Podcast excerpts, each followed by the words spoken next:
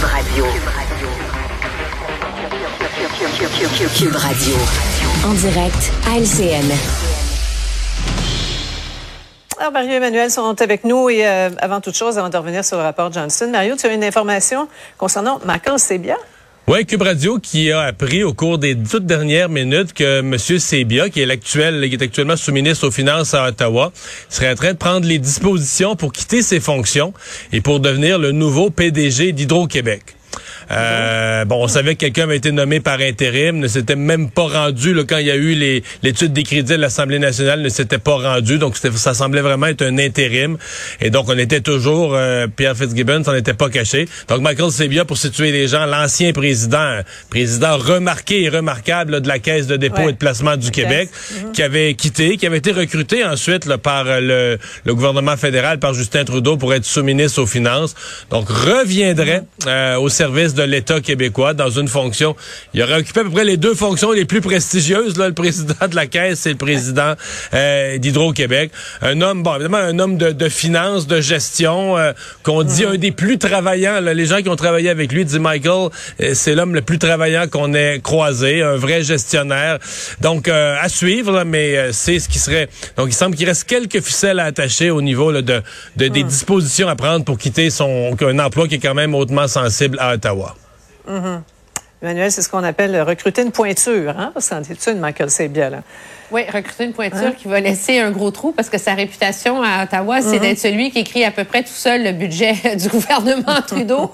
Donc, euh, il va avoir une un chasseur de tête embauché pour, euh, pour mhm. boucher ce trou-là euh, urgemment. Ouais.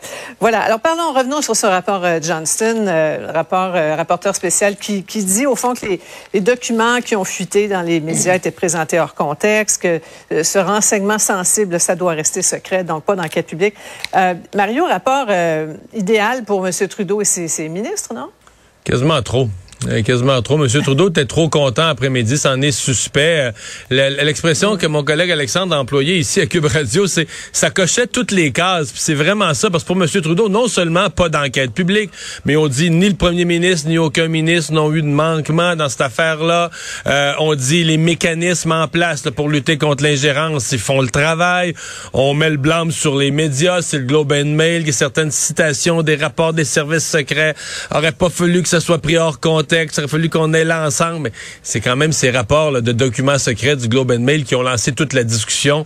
Donc, c'est moi, c'est ce que je retiens. Là, Puis, monsieur, ce qui est curieux, c'est que M. Johnson reconnaît la gravité du problème de l'ingérence. Il dit l'ingérence est là, c'est même en augmentation. La Chine est particulièrement active. C'est comme si on reconnaît tout le problème, mais du côté des solutions, on y va du, on y va euh, au côté le plus minimaliste. Ben, voilà. Emmanuel, il propose la tenue d'un processus public, l'examen de son, son rapport par, deux comités. Ça, ça nous mène où, là? Ben, ça nous mène à quelque chose d'essentiel. C'est sûr que c'est moins euh, intéressant pour les partis d'opposition, c'est moins partisan. On n'est pas en train de blâmer quelqu'un, euh, de mettre un sous-ministre ou un ministre sur le grill, mais objectivement, M. Johnson en vient à la conclusion que euh, nos services de renseignement sont assez dysfonctionnels dans la façon dont ils opèrent et transmettent l'information. Mm. L'exemple le plus simple à donner, c'est le SCRS écrit un rapport, l'envoie au ministère de la Sécurité publique. Il n'y a aucun mécanisme pour évaluer qui l'a reçu, qui l'a lu et qui va être responsable d'en assurer le suivi.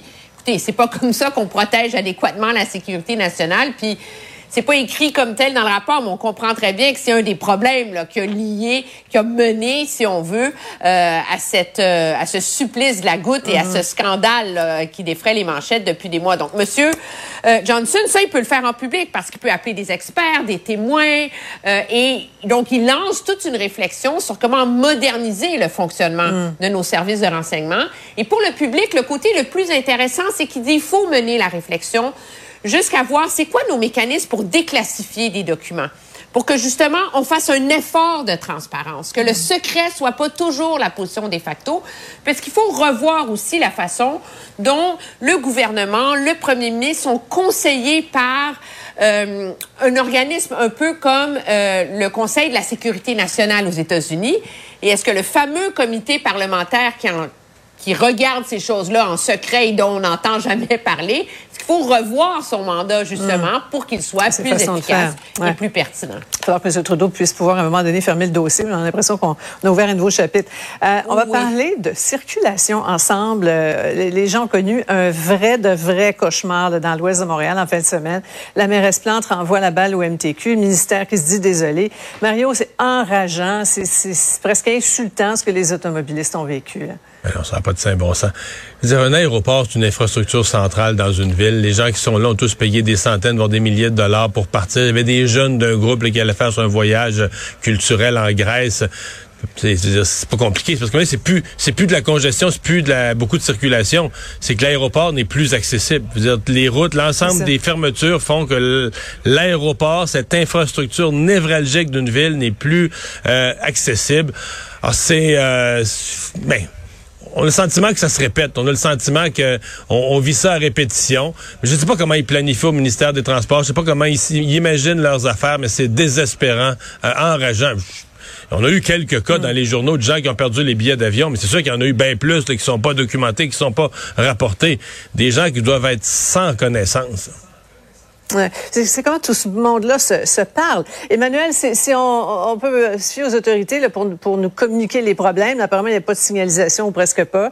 Il y a les applis là, comme euh, Google Maps, Waze, mais non, ça donnait rien non plus. Alors, et ça nous ramène à la question de l'imputabilité. Qui va payer pour cette incalculable euh, perte de temps, perte d'argent? Personne, parce qu'on fait un post-mortem puis on réfléchit. Mais je pense que c'est révélateur. Quand mm. les applis comme Waze et Google Maps ne s'y retrouvent le plus elles-mêmes, face à l'ampleur du bordel qui est créé en termes de fermeture de route, c'est qu'il y a personne qui peut s'y retrouver. Puis là, on en parle parce que ça a été hyper éloquent de voir la 20 bloquer, les gens qui ont manqué leur avion. Mais pour les gens qui circulent beaucoup à Montréal, dans le cauchemar des cônes oranges et des fermetures de, rue, de rue eux-mêmes sont conscients que ces applis-là, euh, qui sont supposés justement nous aider et nous guider, ne réussissent pas en ce moment à suivre le rythme des fermetures. Hum. Euh, on est vraiment rendu à l'époque où il faut presque sortir euh, notre carte en papier euh, ah, pour pouvoir dessiner soi-même son plan B. non, non, non. On a perdu le nord, c'est le cas de le dire. Merci à vous deux. Au revoir. Au revoir. Ah voilà, c'est ce qui conclut notre émission d'aujourd'hui. Émission quand même fort chargée. on vous a résumé cette journée d'actualité et quelques scoops en cours de route qui sont ajoutés. Alors merci d'avoir été là. On se retrouve pour une autre demain 15h30. Bonne soirée.